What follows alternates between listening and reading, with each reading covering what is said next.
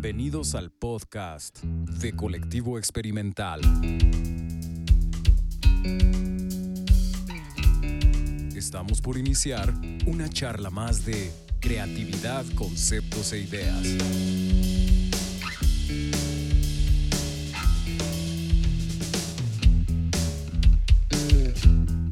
Comenzamos.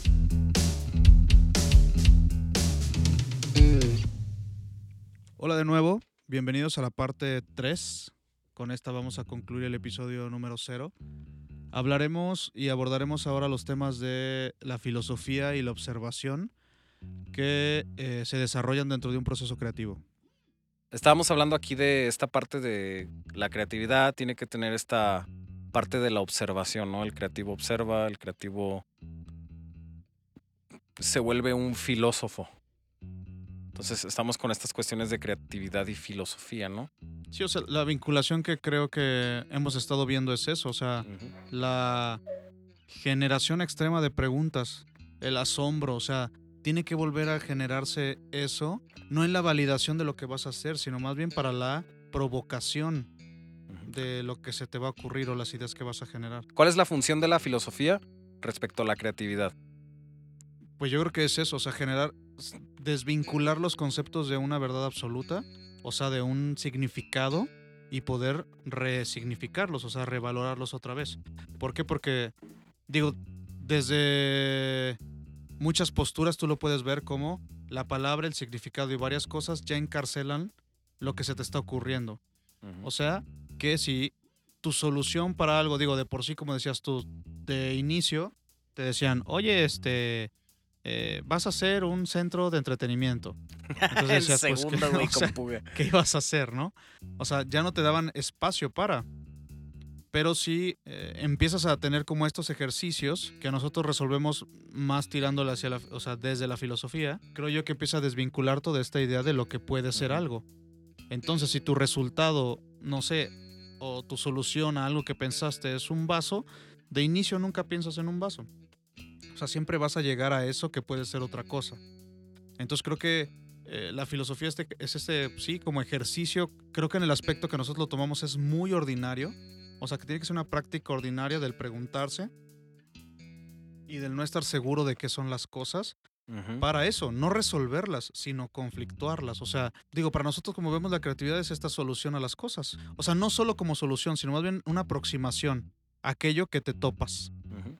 Es eso. Entonces, la filosofía te da las herramientas necesarias en nuestro punto de vista, más lo ordinario, no caer tanto en, eh, en, bueno, la filosofía estricta, sino más bien en el ejercicio de la pregunta, ¿no? De la pregunta de el por qué, el cómo, el y si esto, ¿no? Y tratar de preguntar para responder ha llevado a que se generen cosas o ideas muchos más, o sea, con mucha más sustancia, como nosotros le llamamos, para poder no solamente ser una cosa, sino que de ahí se genera un, un momento, que creo que es lo que nos estamos haciendo. Cada que a alguien se le ocurre algo, no se le ocurre eso o aquello que va a ser lo final, Ujú. sino se le ocurre un... eh, empiezan a hacerse un cúmulo de posibilidades. Entonces a través de esto lo que generas es eso. Se genera una idea que no puede ser, o sea, que ya no solamente va a resolver eso por lo que estás trabajando, sino que más bien eso se puede transformar y te das vertientes para hacer infinidad de cosas. Entonces creo que desde ahí es donde la filosofía enriquece mucho el proceso que estamos haciendo. Va, y aquí entendamos pues primero la, la definición de filosofía, ¿no? Esto se lo doy a alumnos y directo del pinche Wikipedia, ¿no? Es esta rama de la lógica que sirve para explicar cuestiones fundamentales y no del ser humano. O sea, como tú, tú decías, no nos vamos a dedicar a, a ser Aristóteles o Nietzsche o Heidegger. Heidegger. Heidegger, este. Estaba pensando en el de Breaking Bad. Heisenberg. o sea, aquí la cuestión es el entender que, eh, como decías, ¿no? La capacidad de asombro, el, el yo a través de lo que observo, de lo que me inspira, de lo que me llama, lo que me llama la atención, ni siquiera es inspiración, sino es algo me llamó la atención, eso que me llama la atención habla de mí como ser humano. Entonces, cómo esto que me llama a mí la atención lo puedo convertir en una expresión creativa. Y cómo esto que me llama la atención se lo voy a explicar al mundo a través de mi aterrizaje creativo para que las personas sientan algo. Y aquí es donde está la, la carnita de todo esto, ¿no? O sea, realmente el creativo debe ser un observador filosófico del mundo. Y de nuevo, o sea, no estás tú caminando y tratando de sacar los tratados de Platón y de Aristóteles este, a través de el aire que toca mis, mis mejillas. O sea, no, no, no, simplemente es, ok, ¿por qué el aire me llama la atención? ¿Qué hay de eso? Y inventarse narrativas, crearse historias. Y eso simplemente es, o sea, a mí, para mí una idea se trata de algo que nos llama la atención que habla de nosotros, el por qué nos llama la atención que esto a través de nuestra manifestación lo vamos a explicar y las personas van a conectar. Cuando tú haces este, esta, generas esta profundidad adecuada y suficiente, puedes lograr explicar cosas que a otros le van a llamar la atención. ¿Por qué? Porque todos estamos en el mismo entorno, todos, todos estamos en el mismo lugar, todos hablamos el mismo idioma, en el mismo contexto, en la misma situación histórica. Ahora, si tú, quisieras poner a hablar con alguien de hace 500 años, pues va a ser un pedo completamente distinto. Sería una filosofía y una observación del mundo completamente distinta a la que ahorita tenemos. Entonces, la parte en la que nosotros, pues, nos estamos clavando es en el que nosotros seamos como creativos estos observadores del mundo que nos inspiramos a través de lo que percibimos. Y que esto que percibimos y nos inspira dice algo de nosotros es este como esta arma de doble filo tanto para afuera como para adentro. Porque a mí me llama la atención lo grotesco porque a mí me llama la atención esto porque me gusta ver videos de perritos en Facebook o de gatitos ¿Por qué me encanta ver esta cosa? ¿Por qué me gusta esta música? Va para afuera y también va para adentro. Sí, la idea que, digo, también eh, empieza a ver como estas este, dudas, creo yo. Cómo poder abordar desde ese lado, ¿no? Las cosas que, que yo voy a hacer. Cuando nosotros estamos empezando a eh, crear o se nos ocurre algo, ¿no? Hablamos nosotros al inicio de ambientes. Si nuestro método para poder eh, entablar y generar vínculos es a través de generar el ambiente ideal, ¿no? Que en primera instancia puede ser la confianza, en segunda puede ser la escucha y en tercera el hecho de seguir preguntándonos cosas, ¿no? O sea, el responder con preguntas. Pero cómo todo eso se vuelve a transmitir, o sea, cuando tú generas un objeto, un producto, llamando esto como la solución o la entrega de aquello que pensaste, tiene que volver a transformarse en un ambiente. se vuelve como un interior de interiores. O sea, siempre, siempre se tiene que ir más adentro. Entonces siempre vas a generar un, siguiente ambiente. Entonces, por eso, por eso es muy importante que aquella, aquella salida, ya sea una pintura, un dibujo, un boceto, una poesía, una canción, vuelva a generar el ambiente para que alguien más se pueda meter ahí, ¿no? Vincule contigo y pueda seguir haciendo. Por eso creo yo que lo importante siempre es que mantenemos como lo inacabado. O sea, como que siempre que hagas algo, siempre mantengas esa idea de que puede cambiar. ¿no? Que fue lo mejor que se te ocurrió en ese momento. Ah, claro. Entonces como que de ahí empieza también una, una tranquilidad porque otra cosa que hemos visto es esa, que siempre es, es que no creo que esté listo esto que estoy pensando para entregarlo, ¿no? No es lo mejor que pude haberlo hecho. O sea, no, por algo lo hiciste y está así en este momento. Entonces, eso no quiere decir que esté bien o esté mal, o que ya sea lo único que vas a hacer.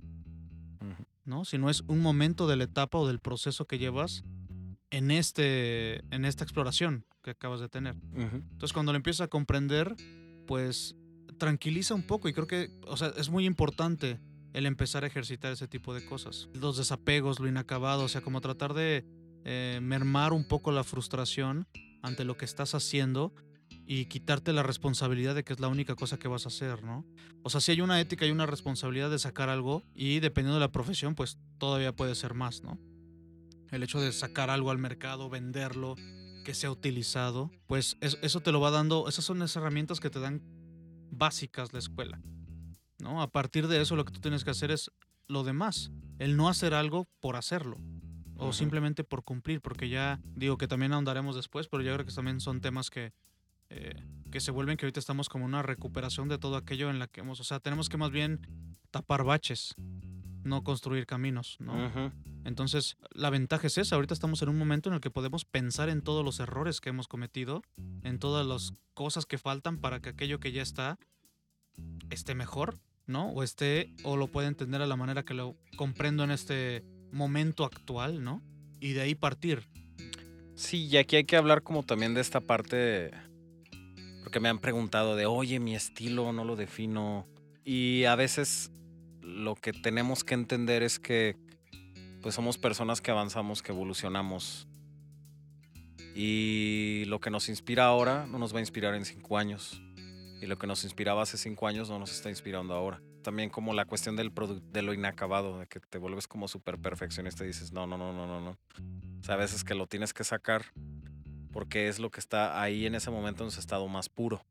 También el entender que eh, si vamos a llevar toda una vida de expresiones como creativos, vamos a tener distintas etapas, vamos a, a clavarnos 5, 10, 15 años en una cosa, 20 años en otra. Es, esta es una carrera larga, no es un maratón. No se trata de estar a la vanguardia sino del saber entender en el contexto en el que estamos y cómo a partir de eso vamos a generar cierto tipo de productos a través de nuestras observaciones como filósofos de la realidad, ¿no? No, y que realmente tiene que ser un ejercicio diario. Creo que para cualquier persona que está generando ideas, todos los días tiene que generarse esta especie de soliloquio y entender que en el momento que te preguntas quién eres y lo respondes, ya no eres esa persona que pensaste que eras, ¿no? Sí, pues podrías no ser el mismo que ayer. Siempre hay un constante cambio y lo que más nos aflige, ¿no? Ahorita que comentabas eso, que, generan algunas preguntas, alumnos o personas que, que, han tomado en el taller, para definir estilos y definir otras cosas, es por la imagen que ya tienen de algo que está ahí aparentemente plasmados. Aunque la misma sociedad te dice que para poder triunfar tienes que tener un estilo. Claro. Que va de acuerdo a la coyuntura. Entonces tienes que empezar a ver las estrategias, la manera en la que están formados, la forma en la que se mueve más bien el gremio, tu profesión, el mapa, las estrategias que hay, los fundamentos que puede haber. Y es eso, o sea, ¿qué estilo tengo? Es una pregunta que tienes que hacerla a diario. ¿no? Y cada vez va a cambiar y está bien. O sea, tienes que empezar a adentrarte en esta idea de que lo que más importa es estar consciente, consciente de las cosas. O sea, no que lo tengas o no, o que seas bueno o no, sino que estés consciente de que algo te falta, consciente de que algo buscas, consciente de que algo eres. Entonces creo que también e, ese es nuestro lado donde metemos la filosofía eh, en esta onda cotidiana, es el hacerte consciente de las cosas. Entonces cuando buscas la conciencia en ello, lo evidencias y a lo mejor te tardas en resolverlo años, a lo mejor meses, días, horas, pero sabes que está ahí. Sí, y aquí se trata de, a través de la aplicación de la filosofía, estamos buscando cuál es la pregunta. O sea, se trata de buscar la pregunta y no la respuesta. Porque una respuesta te va a cerrar un diálogo. Y la filosofía es este proceso de diálogo interior y con el mundo lo que la filosofía aplicada a la creatividad está buscando es el detonar preguntas para que estas preguntas te lleven a nuevos caminos, a cuestionarte inclusive tu realidad y a cuestionarte a ti mismo. Y a través de cuestionarte a ti mismo, y pueden ser entres muy durísimos, empiezas a modificar y hasta empiezas a avanzar. Y esto es algo que eh, las personas que conceptualizan este, conmigo en las aulas me han dicho, es que hay cosas de las que me doy cuenta a través de procesos de conceptualización contigo y que yo puedo tratar sin y me cuestiono sin tener que como que estar atacando directamente. Y descubro a través de metáforas qué está pasando y lo resuelvo. O me doy cuenta o me vuelvo, cambio de perspectiva. Que ya son estas otro tipo de aplicaciones de otros enfoques psicológicos, ¿no? Me cuestiono, encuentro esta respuesta y la entiendo a un nivel muy abstracto. Y esto me hace entender otras cosas. Entonces aquí no se trata a nivel filosofía, aplicada a la creatividad, no se trata de la respuesta, sino de la pregunta y del valor de la pregunta que te hagas a través de observar. ¿Por qué me llama la atención el viento? ¿Por qué me llama la atención este, los triángulos? ¿Por qué me llama la atención cómo huelen las flores en la mañana? ¿Qué dice esto de mí? ¿Y por qué estoy siempre usando este tema en esto? Y esto ya te empieza a meter cuestiones como empiezan ahí los mindfucks y los trips, ¿no? De como bien extraños, ¿no? Sí, sí, pues a jugar o a platicar con tu psique, que también es importante, o sea, conocerte. O sea, el problema es que no te sensibilizan a poder saber quién eres. Y eso, ¿por qué? ¿Por qué hago esto? ¿Por qué pienso esto? ¿Por qué me va mal en esto? ¿Por qué? O sea, esta idea de la pregunta no. O sea, nos han... Digo, y vamos mucho relacionados al lado del diseño por a lo que nos va tirando, pero lo abrimos a diferentes temas. Siempre se va a, a la idea de que todo lo que hacemos tiene que solucionar. O sea, la profesión y la formación de todas las personas están hechas para solucionar problemas. Siempre. Entonces, esto creo yo que de- de- a nivel formación genera muchos conflictos. Creo que de un inicio nos hemos dado cuenta de eso. O sea, la forma en la que está estructurado, toda la idea de que tú vas a ser el responsable de solucionar cosas. Desde ahí ya bloquea muchísimas cosas en ti para poder solucionarlas. Porque realmente la pregunta primero no es solucionarte a ti, sino empezar a... O sea, tienes que empezar a conflictuar para buscar problemas. O sea, te, tienen que, te tienes que ser un explorador de problemas. ¿no? Así y, es. y empezar a verlos y entenderlos y convivir con ellos. Pero realmente eso es lo que no, no queda claro en esa etapa al menos para poder convivir con las cosas que te conflictúan, que te ponen en crisis, que te frustran. ¿Por qué? Porque pues al final quien podría ayudarte o guiarte a resolverlos, lo único que hace es decirte, no, estás mal, no, estás reprobado o no, eso es una pendejada.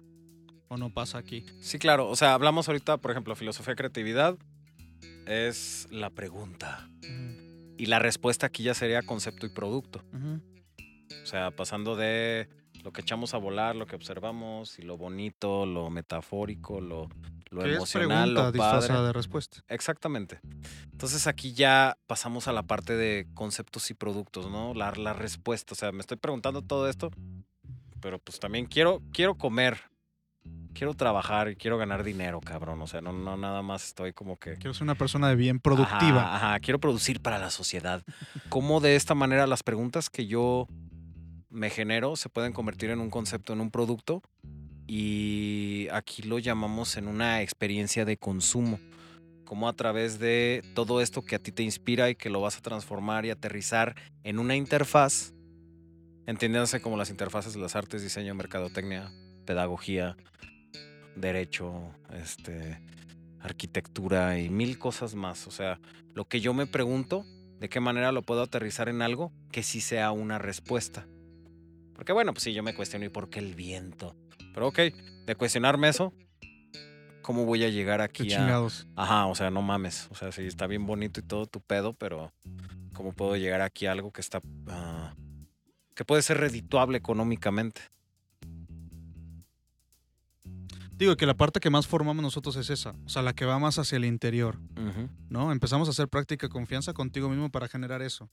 Pero como dices, siempre tiene que, ¿no? Como dicen, acción-reacción. Entonces siempre todo lo que va hacia adentro, pues tienes que, o sea, lo único que va a sentirse bien es sacarlo. Sí, el estímulo-respuesta. Entonces, como eso, sacarlo es enfrentarlo a una sociedad, sacarlo es enfrentarlo a un mercado, ¿no? A, a- a cualquier lugar para ser juzgado, comprado, consumido, mostrado. Entonces siempre, siempre tenemos que estar seguros con eso, ¿no? Y por eso se empieza a manejar este tipo de ideas, cómo, cómo transformamos eso hacia un producto, de qué manera puedes codificarlo, ¿no? De qué manera puedes eh, hacer que esto cobre forma. Exactamente. ¿no? Y que tienes que empezar a desvincular la idea de que solamente el diseño industrial va a ser diseño para la industria. o diseño que es industrializado. O sea, aunque probablemente sí, tu formación siempre tiene que irse hacia allá, ¿ok?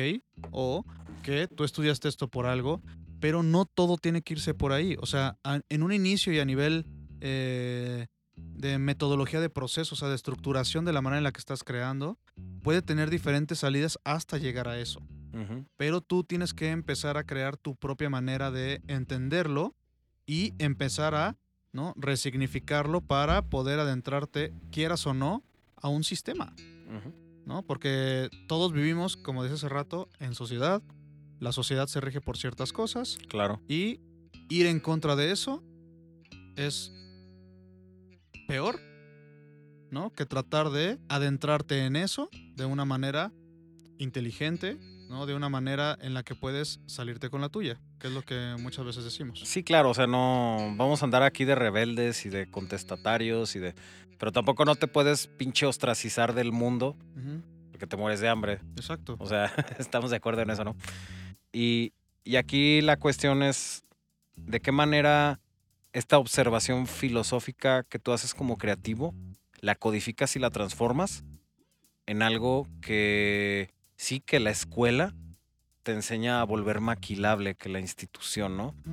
A través de todos los procesos que aprendes, te dice, ok, todo esto que a ti se te ocurrió, ¿cómo lo vas a transformar en X producto? Que las personas van a entrar en contacto con eso.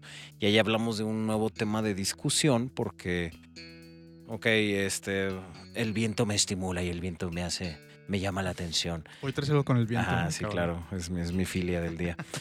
Eh, o sea, el viento es esta suave brisa que toca mis, mis, mis narices y me hace sentir vivo. Entonces, ok, y yo quisiera hacer un producto que se trate de las sensaciones que me despierte el viento. Entonces, estamos hablando de que frescura, ¿cómo transformo yo la frescura en un producto? La frescura, ¿qué atributos tiene? ¿Qué colores? ¿Qué formas? Curvas, colores fríos. Y se convierte en unas, o sea, empiezas a generar, o sea, hacer ejercicios de traducciones, ¿no? Donde Exactamente. donde una no es- traducción. No es así como de, palabra, ay, eh, frescura es solamente lo que es fresco, ¿no? O, o cualquier significado que pueda tener Ajá. ahondado solamente en la palabra, sino ya se vuelve también una interpretación propia de lo que es, de lo que has vivido a través de eso, de qué es para ti eso y que extrañamente va a haber personas que empaten con eso también. Claro, porque todos estamos codificados para reaccionar a los mismos estímulos, porque estamos creciendo en una misma sociedad y hemos evolucionado todos en un mismo contexto, pues, a nivel antropológico, ¿no? O sea, todos vamos a reaccionar a la muerte con la mayoría de las características. O sea, lo vamos a asociar, por ejemplo, con el negro, con el luto, con el dolor. Vamos a reaccionar al nacimiento de un niño de una manera. Vamos a reaccionar a la frescura de una manera. O sea, sí, y aquí es donde viene el valor de estos procesos de introspección. Entre más profundizamos, más podemos describir impulsos que nos hacen reaccionar universalmente. O sea, parecería ser que estamos hablando de algo muy de nosotros, pero muy en el fondo se trata algo de el orden de la humanidad en este contexto, porque estamos todos codificados para reaccionar a cierto tipo de mitologías, a cierto tipo de abstracciones. Sí, y de hecho, digo, ahorita que tocas ese punto se vuelve también esta idea de la metáfora, ¿no? Ah, claro. O sea, empiezas tú también a, a generar esos vínculos a partir de eso para ir hacia otros lados. Entonces, la metáfora también se vuelve como una herramienta básica Sí. para poder entender, ¿no? Aquello que, que está sucediendo, ¿no? Aquello que estás sintiendo y empiezas a, a generar, como dices tú, o sea, después de esta codificación, esta traducción, generas vínculos de metáforas y ya quitas nada más esta especie de apellidos o calificativos que Claro. cuando tú creas, generalmente siempre es eso, ¿no? O sea, quiero que sea un diseño fresco, juvenil. Entonces esas palabras ya se vuelven tendenciosas y no, no realmente cobran un sentido en lo que estás haciendo. Lo pones nada más como para llenar eh, los requisitos de un, de un mercado al que van, ¿no? Claro. Entonces ya cuando empiezas a metaforizar un poco y a tener como este, estos vínculos más allá de, empieza ya una idea de provocación total, pero no solamente para calificar tu producto, sino que desde un inicio puedes, como tú dijiste ahorita, ¿no? Puedes empezar a crear o provocar la idea de hacer algo por medio de la idea que tú tienes o el sentimiento o la experiencia que tú tienes a través de la frescura de Salud. un tiempo. de, de la Mezcal Tres. Pueblos. Esta onda de las metáforas, las mitologías.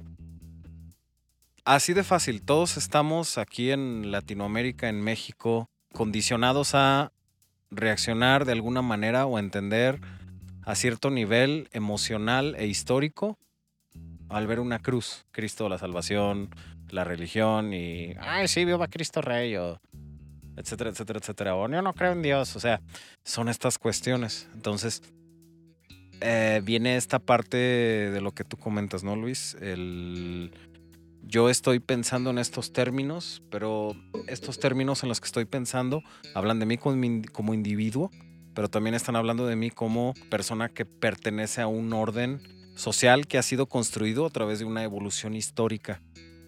Y es donde sí tenemos que considerar también todas esas partes.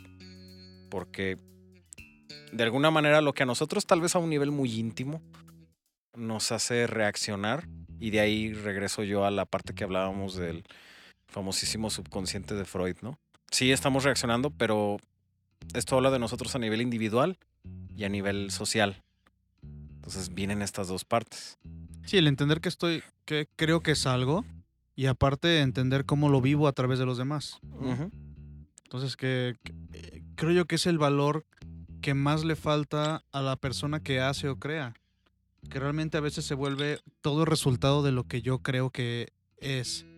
Entonces, cuando te vuelves sensible a tu entorno, sensible a que eres a través del otro, sensible a que eres, te formas a través de las cosas o los objetos que, que van teniendo. O sea, cuando empiezas a ver todo ese constructo que hay alrededor tuyo, Sí. empiezas también como a, a entender que, que hay posibilidades ahí que no van solamente de lo que yo decida o del brief que me den. O sea, ahí es donde entra una responsabilidad, pero la responsabilidad no entra solamente por decir, ah, tiene que ser un diseño, como decías tú, ecológico, sustentable. Eso es, eso tiene que ser. Mexicano, güey. O sea, la idea de esto es que tú pienses en ese entorno y que todo lo que tú creas ya tenga impregnado esos ideales, ¿no? Sí, claro. Y esos ideales son cosas que ya rigen tu manera de ver la vida. Las pirámides me hacen mexicano. Entonces a esta mesa le puse las grecas en el contorno porque esto es diseño mexicano. O sea, todo ese tipo de cosas caen en el... Y digo que no es un, es un error típico, pero que, digo, tristemente a veces es culpa de que no hay una, ¿no? O sea, una De- del- inclinación a los desvincular Los que eso. participan en ese proceso. Claro. ¿Por qué? Porque te dicen, oye, pues sí, o sea, eh, el nopal es mexicano, pues con un nopal mexicano. La silla en forma de nopal. Ah, entonces como que empieza a hacer este tipo de cosas que no... O sea, ni siquiera hay un error ahí. Simplemente es que no, no se puede o no se ej- ejercita la desvinculación de lo estricto, de lo literal. Y es necesario llegar a eso para que, mm, o sea, mm, los que estamos fuera de, de eso, viendo eso, eh, aquello que fue formado, digamos, ah, no mames, pues es que es mexicano, ¿no? Porque, porque también no, no generamos nosotros la capacidad de poder profundizar en aquello que nos están mostrando. Este es el overview de pues todo lo que hemos desarrollado a través de estos años de investigación, trabajo de campo y demás. Lo que aquí queremos nosotros provocar es un diálogo constructivo. La idea es nada más como generalizar todo lo que tocamos en el, en el curso, ¿no? En el, bueno, en el taller más bien, ¿no? En la idea que, que vamos manejando.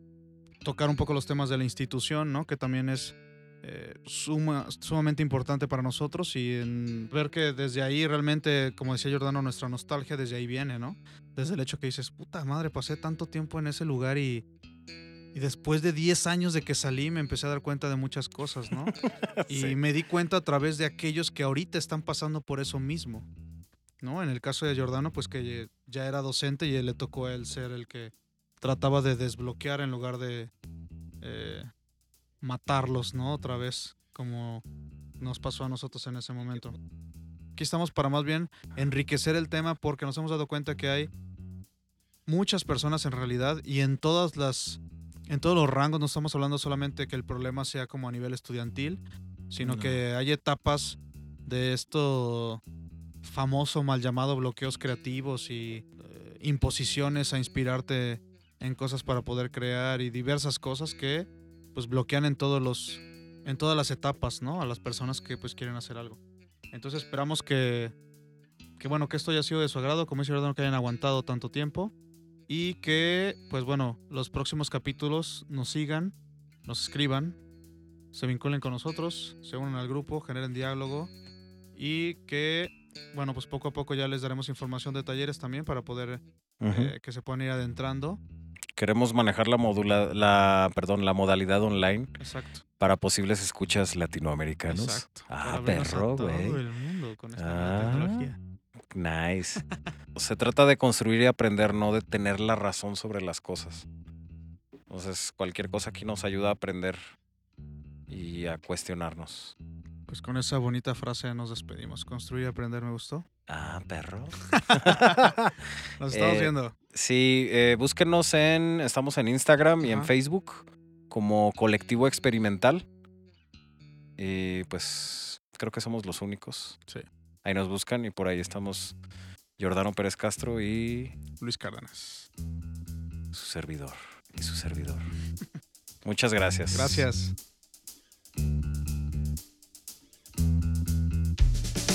Esta fue otra charla más de creatividad, conceptos e ideas.